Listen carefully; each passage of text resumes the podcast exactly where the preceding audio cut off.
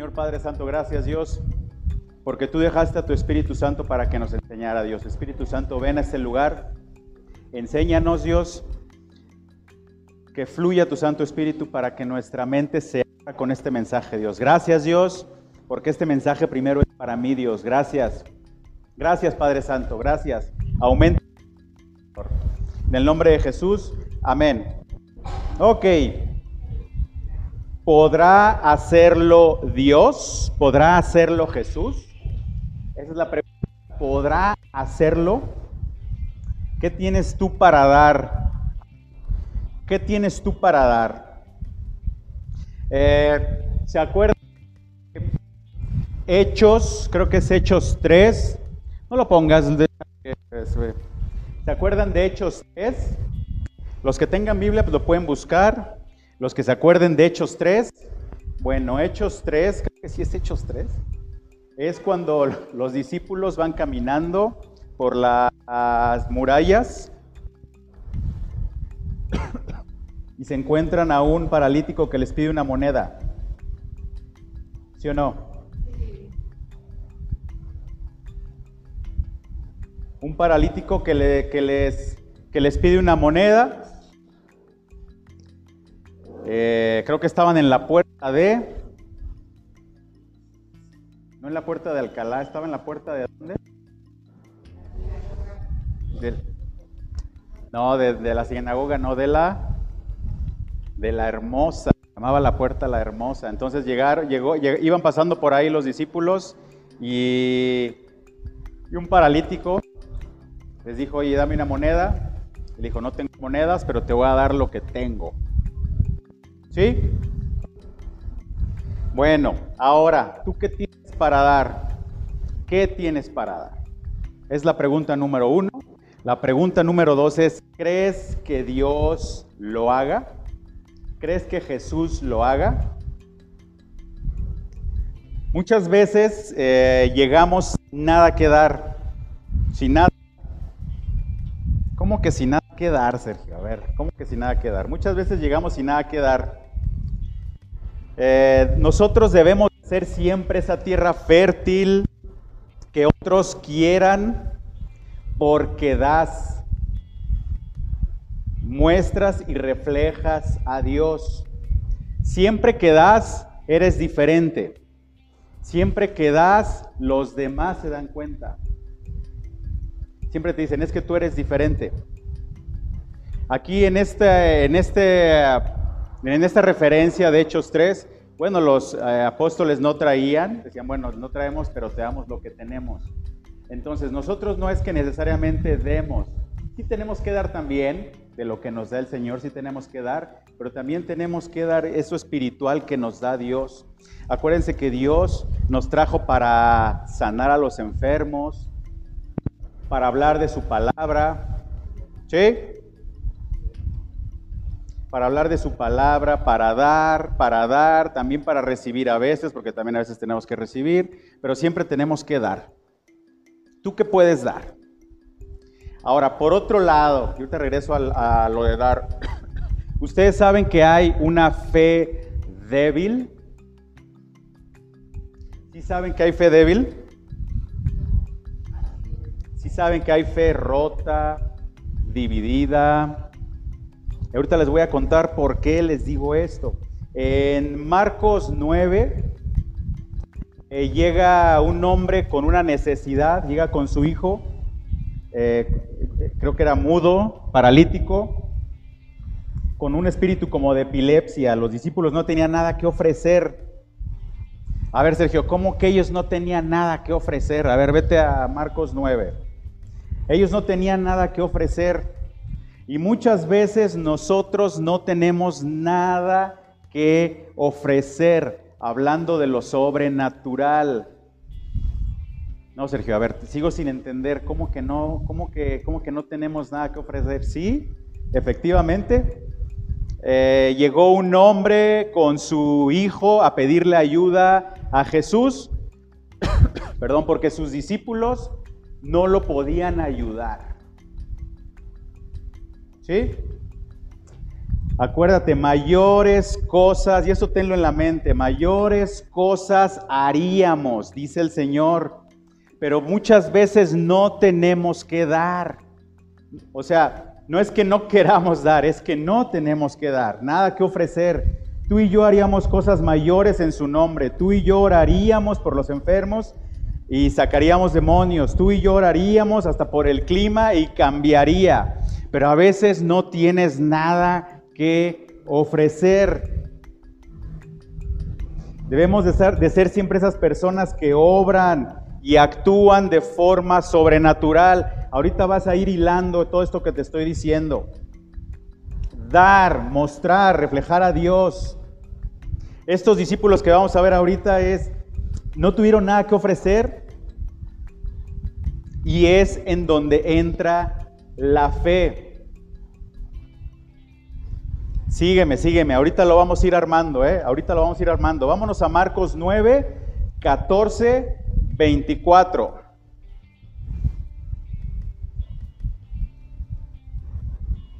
¿Ya se acordaron de esa historia?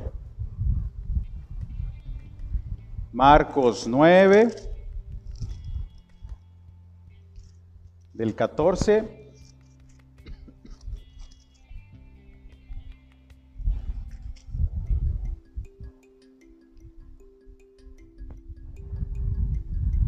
Este, ¿le puedes cambiar de versión?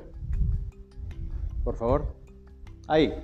Vamos a leer hasta el 24, del 14 hasta el 24. Dice, cuando llegaron a donde estaban los otros discípulos, vieron que a su alrededor había mucha gente y que los maestros de la ley discutían con ellos. Acuérdense que ellos venían bajando del cerro. Tan pronto como la gente vio a Jesús, todos se sorprendieron y corrieron a saludarlo. ¿Qué están discutiendo con ellos? Les preguntó. Maestro, respondió un hombre de entre la multitud, fíjate, te he traído a mi hijo, pues está poseído por un espíritu que le ha quitado el habla. 18. Cada vez que se apodera de él, lo derriba, echa espumajos, cruje los dientes y se queda rígido. Les pedí a tus discípulos que expulsaran al espíritu, pero no lo lograron. Ah, generación incrédula, respondió Jesús, ¿hasta cuándo tendré que estar con ustedes? ¿Hasta cuándo tendré que soportarlos? Tráiganme al muchacho. Así que se lo llevaron. Tan pronto como vio a Jesús, el espíritu sacudió de tal modo al muchacho que éste cayó al suelo y comenzó a revolcarse echando espumarajos. ¿Cuánto tiempo hace que le pasa esto? Le preguntó Jesús al Padre. Desde que era niño, contestó. Muchas veces lo ha echado al fuego y al agua para matarlo. Si puedes, fíjate bien en esto, si puedes hacer algo, ten compasión de nosotros y ayúdanos. ¿Cómo que si puedo? Para el que cree, todo es posible.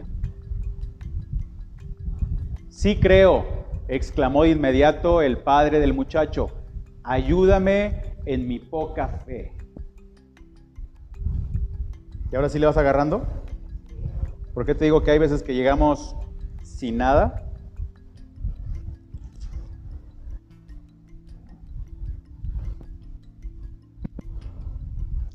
Dice en el 19, Jesús les, les, dijo, gente sin fe, ¿hasta cuándo tendré que estar con ustedes? ¿Hasta cuándo tendré que soportarlos? Tráiganme al muchacho. Y por el otro lado dice el 22, a menudo el Espíritu lo arroja al fuego o al agua para matarlo. Ten misericordia de nosotros y ayúdanos si puedes. Fíjate, en esta versión dice, ten misericordia de nosotros y ayúdanos si puedes. ¿Cómo que si puedo? preguntó Jesús en el 23. ¿Podría Dios hacerlo? ¿Podría Jesús hacerlo? Esa es la palabra que esa es la pregunta que te hago el día de hoy. ¿Podría Dios hacerlo? ¿Puede Dios hacerlo? ¿Puede Jesús hacerlo? Entonces, un hombre lleva a su hijo enfermo, los discípulos no pueden hacer nada y van con Jesús y le claman, vine a traerte a mi hijo. En Marcos 22, fíjate, Marcos 22. A menudo el Espíritu lo arroja al fuego o al agua para matarlo. Ten misericordia de nosotros y ayúdanos si puedes. El Padre creía, pero no lo suficiente. ¿Por qué digo que creía, pero no lo suficiente? Número uno, porque creía, lo llevó. Pero a la vez no creía porque dijo, si puedes, si puedes, sánalo. Y ahí es donde tenemos dividida nuestra fe. Es si creo, doy el paso, pero en mi mente, ah, ¿podrás? ¿En serio que puedes? Digo, porque a, lo mejor el, a lo mejor el Señor lo había, había escuchado a alguien que le dijo, oye, viene Jesús y Jesús sana. Y ah, pues ahora le voy. Es el primer paso de fe. Acuérdense que la fe empieza con acción. Es llevó a su hijo. Pero ya estando ahí dijo, ah, caray, ¿y si puedes? Tenía una fe dividida, no creía lo suficiente. Posiblemente, eh, mis hermanos, ustedes han estado o hemos estado en este momento. Y a veces necesitamos un milagro de Dios, pero a veces nuestra fe no es suficiente para creer que Jesús puede hacer algo especial. Aquel padre buscó a Jesús. ¿Por qué lo buscó? Porque posiblemente había escuchado de Jesús, había escuchado de él, oído de sus obras, que hacía milagros. Lo llevaba con la esperanza que Jesús puede hacer algo especial por él. ¿Me sigues?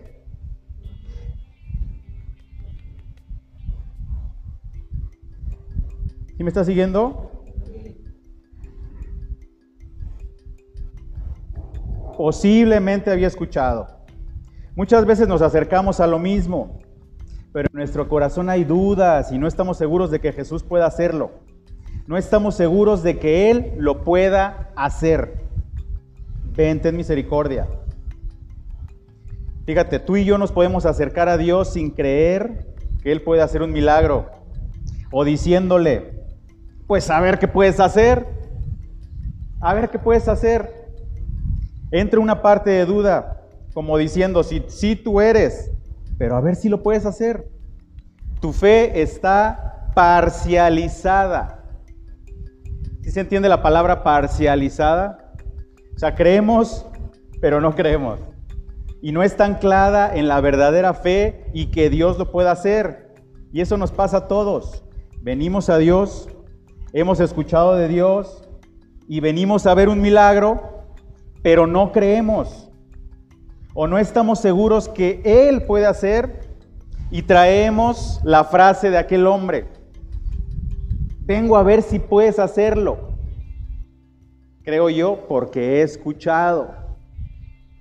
Si tú vienes aquí es tu primer paso de fe. Es yo vengo, doy el primer paso pero el segundo paso es creer, es dejarte ir, sin reservas. Acuérdense que es siempre la fe, tienes que dar el paso, siempre tienes que dar el paso. Si no das el paso, pues ni siquiera tienes fe, ¿no? Oye, ve, no, no voy. Bueno, pues entonces desde ahí empieza tu poca fe. No hay una fe genuina no hay una fe fuerte. ¿Y sabes qué? Suena como si tuviéramos un plan B. Es, yo tengo fe que lo puede sanar. Pues sí, pero por otro lado estás pensando en tu plan B. Y ahorita voy a ir y voy a tramitar mi seguro de gastos médicos mayores y voy a hablar al hospital para que me tengan una camilla lista y voy a hablar también al hospital para que entre, para que reciban a mi hijo y voy... No, o sea, Muchas veces traemos nuestra necesidad a Dios. Dios, yo sé que tú puedes sanar, pero siempre en nuestra mente traemos un plan B. ¿Y qué pasa si no? ¿Y qué pasa si no me sana Dios? Yo tengo que estar preparado. ¿Sí o no? Esa es, esa es nuestra mentalidad humana. Ah, es que yo quiero trabajar en esa empresa, pero voy a meter otros currículums en el plan B, ¿verdad? No, tú tienes que estar seguro. Yo, ahorita se me viene a la mente, no lo había preparado esto, pero ahorita se me viene a la mente del trabajo. No sé si se los había contado, pero yo una vez, yo, yo estaba obviamente trabajando eh, para una empresa japonesa y yo sabía que a San Luis Potosí había llegado una empresa francesa a la cual yo quería trabajar alguna vez. Y yo fui a ese lugar, de hecho éramos vecinos, nos separaban cuadras de distancia entre donde yo estaba laborando y, esta empresa que iba a llegar apenas a San Luis Potosí. Y yo fui a los terrenos de esa empresa. Bueno, estaba fuera de esa empresa, que es donde trabajo actualmente, y yo dije, yo voy a trabajar en esta empresa. Yo voy a trabajar en esta compañía. Y yo creo que un año después me hablaron y es donde estoy trabajando ahorita. Y esto no, lo, había, no lo había puesto aquí dentro de, mi, de mis apuntes, pero se me vino ahorita a la mente. Yo no tenía plan B. Yo dije, ahí voy a trabajar. Y ahí es donde estoy trabajando. Así es como nosotros debemos de confiar en Dios. Es Señor, yo confío en ti. Y confío en ti con todos mis sentidos. No solamente de palabras, sí, yo confío en ti. Pero por acá pensando en el plan B. Eso no pasa aquí, ¿verdad? No, no pasa. A mí no me pasa. No, sí me pasa a veces. Sí me pasa a veces. A veces no me dejo ir como me tengo que dejar ir. ¿Sí me sigues? ¿Estás durmiendo? Estás muy atento entonces. Entonces, Jesús no puede, me tengo que mover para un lado, hacer algo por mi cuenta. Al pensar eso, le estás diciendo, a ver si puedes, a ver si lo logras hacer. Es una fe dividida, una fe fracturada, una fe limitada. Y a veces se limita a nuestro razonamiento o a nuestros conceptos. Lo que nuestros ojos ven y a veces nuestra fe se limita lo ponemos eh, bajo lo que vemos y escuchamos o lo que estás viviendo. Eh, es, no, ¿sabes qué? Este problema es muy grande, se me hace que Dios no lo puede solucionar. O sabes qué, Señor, sí, yo sé que tú lo puedes solucionar. Pero tienes acá otras acciones, ¿no? Entonces nos tenemos que dejar ir en la fe. Algo que le dijo este hombre a Jesús es, ¿sí puedes hacerlo? ¿Podrás hacerlo? O cuando decimos, a ver si Dios quiere, sí, necesito una casa. Necesito una casa. Pues bueno, a ver si Dios quiere. ¿Por qué dices a ver si Dios quiere? O sea, ¿qué nos imaginamos? No, es que igual y Dios no quiere. Te imaginas, no, no quiero esa casa para ti. Yo sé que la necesitas, pero no te la voy a dar. A veces tenemos esa fe no digas si Dios quiere. Es Dios, yo quiero esa casa. Dios, tú ya me entregaste esa casa.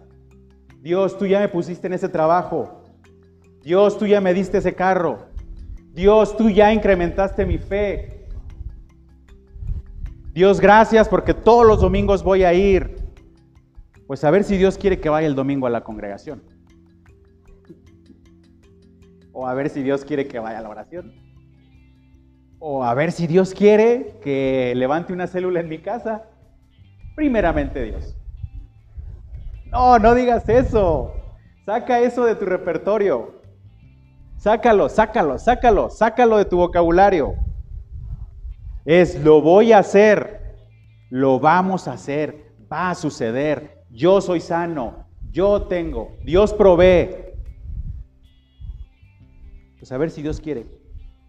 No te quedes en, pues sí, primeramente Dios. A ver si Dios quiere. Sí, claro, hay que poner a Dios primero, sí, claro. Pero no digas si Dios quiere. Mañana nos vemos, sí, si Dios quiere. Ah, entonces Dios quiere que no amanezcas. Ok, sácalo de tu vocabulario. ¿Me sigues? Eh, él es Dios de milagros. ¿Sabías que Dios es Dios de milagros? ¿Sí? ¿Sabías que Dios puede? Ahora sé que Dios puede. Dios es todopoderoso, Dios de lo imposible. Te adoramos. Ahorita la vamos a escuchar. O eres como Job. Job caminaba con Jesús, pero no lo conocía. Hasta que le empezaron a suceder cosas terribles. ¿Quién es Jesús para ti? O de oídas te había oído, mas ahora mis ojos te ven. ¿Sí? ¿Cuánta es tu fe? ¿Cuánta fe tienes colocada en Él? ¿Estás partido? ¿Lo tienes todo en sus manos? Una parte de ti cree, pero la otra dice, tal vez no, tal vez no puedas. Y no es que lo digas, y no es que digas, ah, es que tal vez no puedas. No, tu mente carnal dice, ¿y si no? ¿Y si no puede? ¿Y si él no quiere? Saca eso de tu mente. No importa cuál sea tu realidad, lo que estás viviendo hoy, no importa. Si tu fe es genuina, Dios va a poder hacer algo especial en tu vida. Te lo repito, no importa cuál sea tu realidad, si tu fe es genuina, Dios va a poder hacer algo especial en tu vida. ¿Lo crees? Yo lo creo. Yo le creo. Yo lo creo y le creo. Permítanme. El hombre veía el problema más grande. Muchas veces el problema, perdón, muchas veces vemos el problema más poderoso que Dios. Y es por eso que terminamos mirando al enemigo. ¿Sí sabías? ¿Sí sabías? Que cuando tú no pones toda tu fe en Dios, tienes algún problema y fijas tu, tu, mirada en el problema, le estás fijando la mirada al enemigo. El enemigo está cumpliendo con su parte, que es hacerte dudar. Que no creas, te está diciendo, hey, estás enfermo y esto no lo puede sanar Dios. Eso es una mentira. Dios te puede sanar.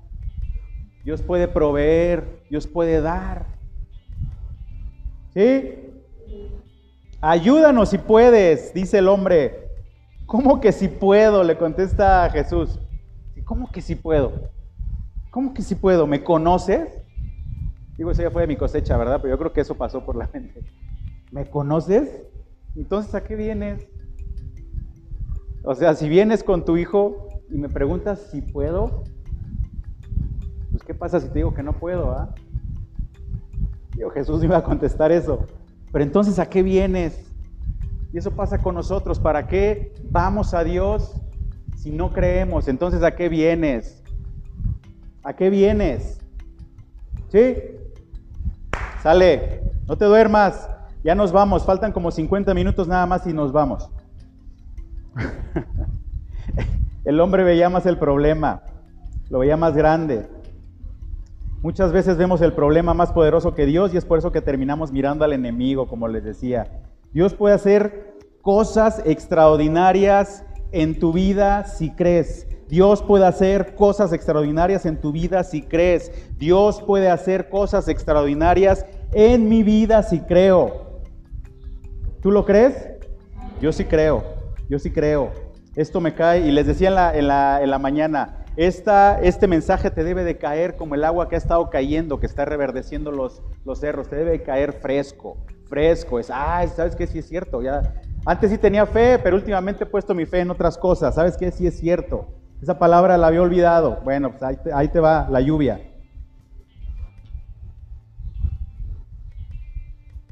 ¿Tú crees que yo no puedo? ¿Tú crees que no tengo el poder para hacerlo?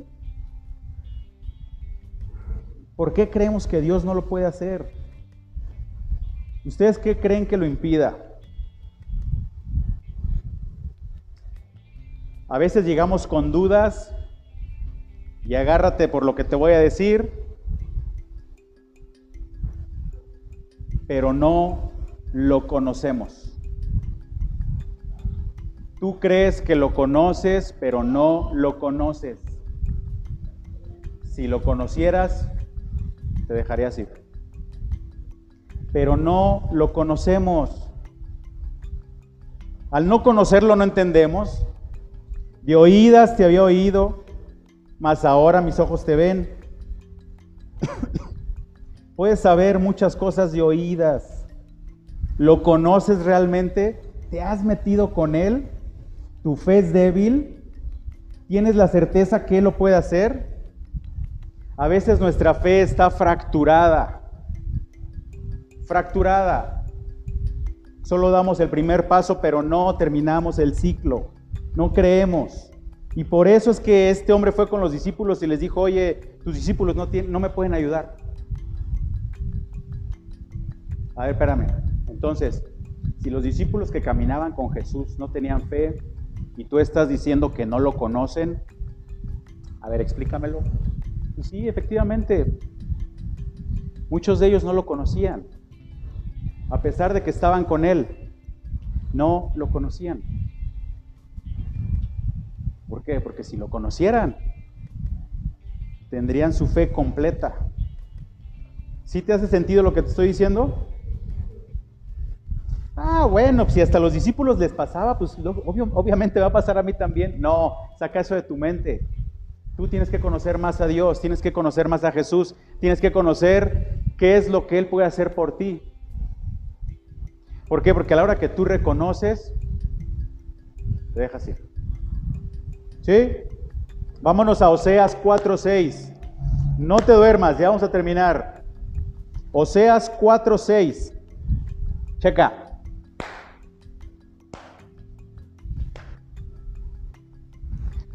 ¿Qué dice? Dice, pues por falta de conocimiento mi pueblo ha sido destruido, puesto que rechazaste el conocimiento. Yo también te rechazo como mi sacerdote, ya que te olvidaste de la ley de tu Dios. Yo también me olvidaré de tus hijos. ¡Ay! Órale. El pueblo no lo conoce. No entienden quién es Dios. Conocerlo. Lee la palabra de Dios. Ora, platica con Dios. ¿Cómo puedes colocar tu fe en alguien que no conoces? O que alguien te dijo, o que alguien te contó. No puedes, no puedes, te tienes que meter, te tienes que meter con él, te tienes que meter, lo tienes que conocer no nada más de oídas. Es que el pastor me cuenta todos los domingos que Él nos sana y Él es nuestro proveedor. Pues sí, pero tú te tienes que meter, métete, conócelo. A la hora que llegue el día que estés allá, oye, pues yo, habla, yo oí hablar mucho de ti, pues sí, pues Él te va a decir, pues es que yo tampoco te conozco. Sí, me pareció haberte oído, haber oído tu nombre por ahí, pero pues no nos conocemos. ¿Sí? Está bien interesante esto. Ahora, esa falta de conocimiento, fíjense bien, esa falta de conocimiento nos lleva a creer en otras cosas. ¿Por qué? Porque como no leemos la palabra de Dios, no oramos, nos congregamos poco, ni siquiera traes Biblia, que eso es un indicativo que no lees la palabra de Dios. Ponemos nuestros ojos en otras cosas. ¿En qué cosas? En el horóscopo, por ejemplo. Oye, este, ¿qué signo eres? No, yo no creo en eso porque yo soy cristiano o soy cristiana. Este, no, ya, ¿qué signo eres? Bueno, a ver, soy Sagitario. Te pones a leer el horóscopo. O, o dejas que te lean el horóscopo. El horóscopo de hoy dice, eh, el día, tu día hoy va a estar lluvioso, pero pronto va a salir el sol.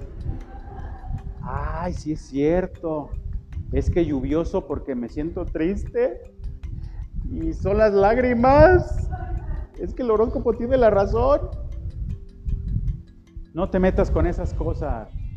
No te metas. Y hoy va a ser un día excelente. Sí, hoy va a ser un día excelente. Y le crees al horóscopo. Cuando Dios te dice, yo voy a estar contigo todos los días. Todos los días, no nada más hoy. Tu horóscopo dice, hoy te va a ir bien.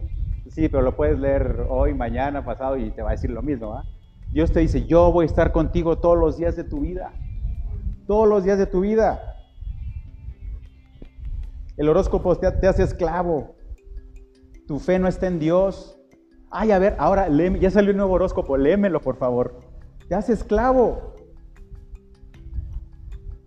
Nunca Dios te va a mostrar nada ahí, nunca. A ver, vamos a ayudarle a Dios, vamos a leer los horóscopos.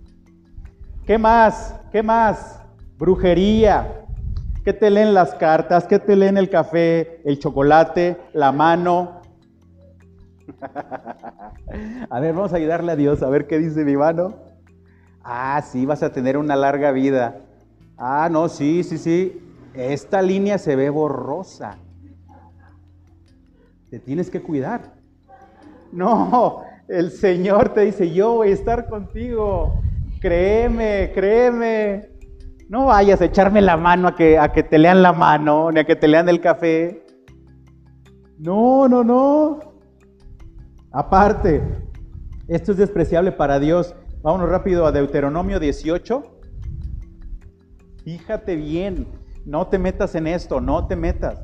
Deuteronomio 18, 10 y 2, al 12.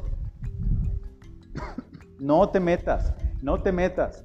Nadie entre los tuyos deberá sacrificar a su hijo o hija en el fuego, ni practicar adivinación, brujería o hechicería, ni hacer conjuros, servir de medium espiritista o consultar a los muertos.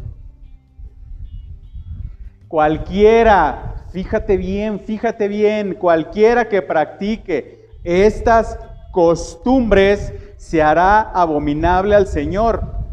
Y por causa de ellas, el Señor tu Dios expulsará de tu presencia a esas naciones. O sea, estás acabado, no te metas en brujería. Ah, es que este si no creo no me va a hacer nada. Ah, es que eso no existe. No, sí existe y existe desde el Deuteronomio. Génesis, Éxodo, Levítico, Números, Deuteronomio. O sea, desde hace muchísimos años. ¿Por qué dices ahorita que, ah, si yo no creo no existe? Ah, es que hay magia blanca. Ah, es que, no, no creas, no creas. No te va a hacer nada. No, sí existe, hermanos. No se metan en ese tipo de cosas. No se metan. Porque, ¿qué creen? El que los quiera meter, o el que les quiera embrujar, o el que les quiera no va a prosperar. Siempre y cuando estés del lado del ganador. Si te vas del lado de ellos, te van a hacer garras. Garras completamente. Esto es despreciable para Dios. Solo hay una verdad. Jesús. No tengas plan B. Dios no va a hacer nada en tu vida si sigues haciendo esto, si te sigues aferrando a esto. Ay, nada más leí el horóscopo una vez. No exageres. No, no te aferres. ¿Qué más? Idolatría. Es algo que mata tu fe. Distractores. Ya sean personas, estatuas, ídolos. Vámonos a Éxodo 23 al 6. Ya mero terminamos. Está poniendo bien padre, ¿sí o no? No te duermas, ya nos vamos. Éxodo 20, 3 al 6. Dice, no tengas otros dioses además de mí. No te hagas ningún ídolo, ni nada que guarde semejanza con lo que hay arriba en el cielo, ni con lo que hay abajo en la tierra, ni con lo que hay en las aguas debajo de la tierra. No te inclines delante de ellos, ni los adores. Yo, el Señor tu Dios, soy un Dios celoso. Cuando los padres son malvados y me odian, yo castigo a sus hijos hasta la tercera y cuarta generación. Por el contrario, cuando me aman y cumplen mis mandamientos, le muestro mi amor por mil generaciones. Uf. Gracias Dios. Gracias. No entres en idolatría, hermano. No entres en idolatría. Y no nada más son los santitos, los, los santitos de yeso, de madera. No, son, son más cosas. Eh, el dinero, los autos, el trabajo, Las bicicletas no entran ahí, ¿eh? Ahí, ese no es idolatría, ustedes están mal. Las bicicletas también. Ay, esas bicicletas, esas no entran ahí. Tu fe está fracturada, tu fe no es genuina. El dinero, crees que lo hace todo, el dinero lo compra todo. Hay gente multimillonaria hoy que se está muriendo esperando algo especial. Las dos personas más ricas del mundo, Bill Gates, Jeff Bezos, las dos personas más ricas del mundo, están divorciados. Están divorciados, tienen todo menos un matrimonio completo. ¿Está bien? ¿Sí saben quién es Bill Gates? Bueno, estos dos son las dos personas más ricas del mundo y están esperando algo especial. Esperemos que algún día llegue la palabra de Dios hasta a tocar su puerta. Ahora, ¿qué más? ¿Qué más? Nuestro razonamiento. Acuérdense que estamos viendo todas las cosas que dividen nuestra fe. Nuestro razonamiento. Romanos 1:21.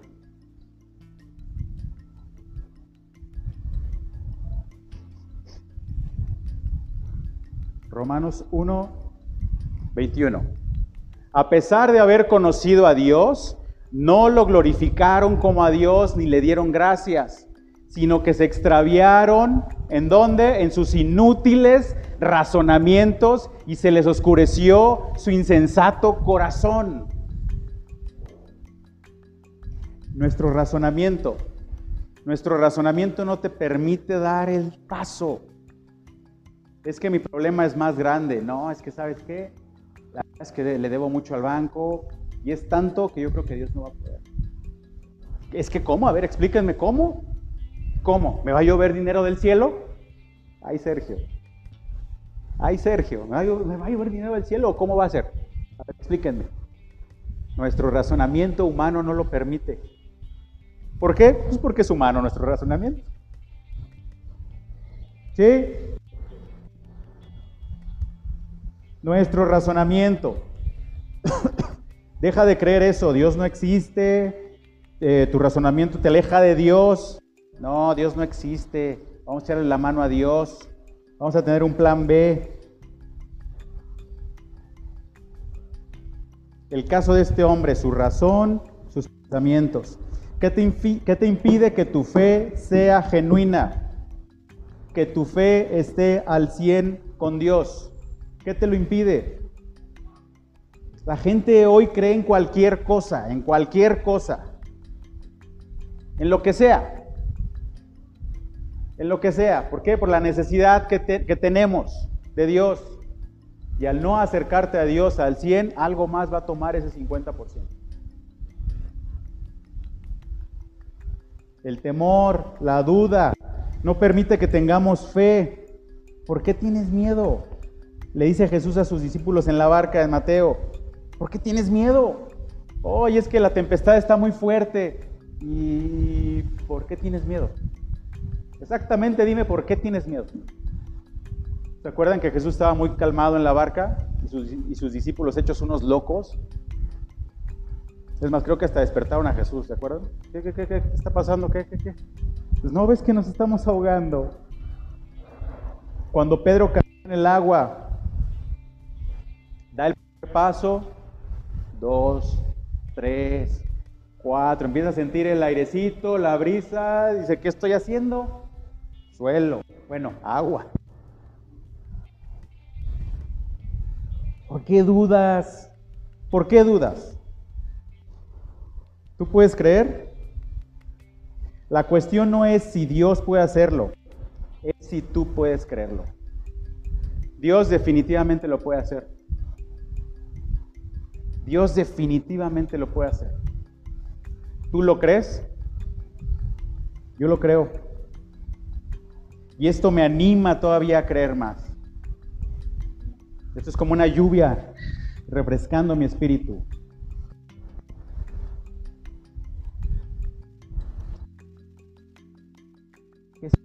Quítate su vocabulario. todo es posible al que cree. Y él lo dice, todo es posible al que cree. Él espera que tú creas. Si tú no crees, no se mueve. Tu fe tiene que crecer, una fe genuina. Marcos 9, Marcos 9 24.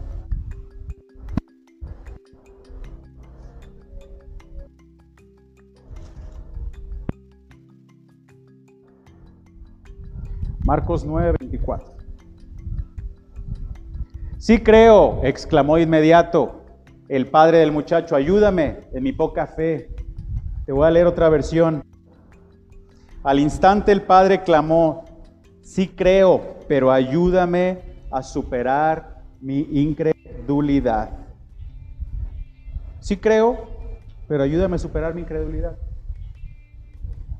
O sea, tenemos que estar creyendo constantemente, constantemente. Tenemos que ir fortaleciendo también nuestra fe. Tenemos que ir fortaleciendo nuestra fe. Sí, también se ejercita la fe, también, también, y va creciendo, y va creciendo, y va creciendo. Amén. Eh, ¿Cuál creen ustedes que haya sido en esta historia de Marcos 9? ¿Cuál es el milagro? ¿Cuál es?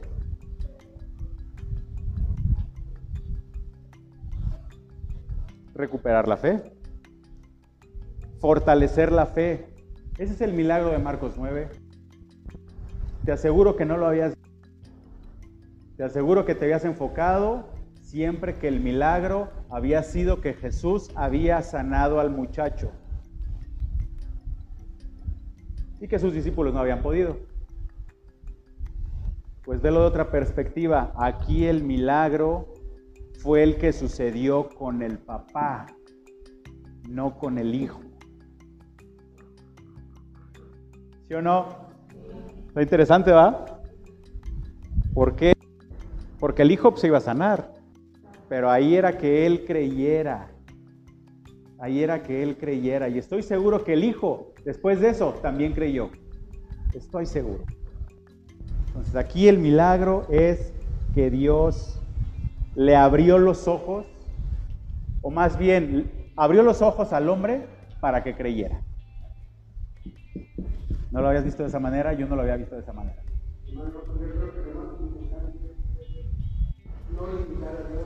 Sí. Sí. Sí. Sí.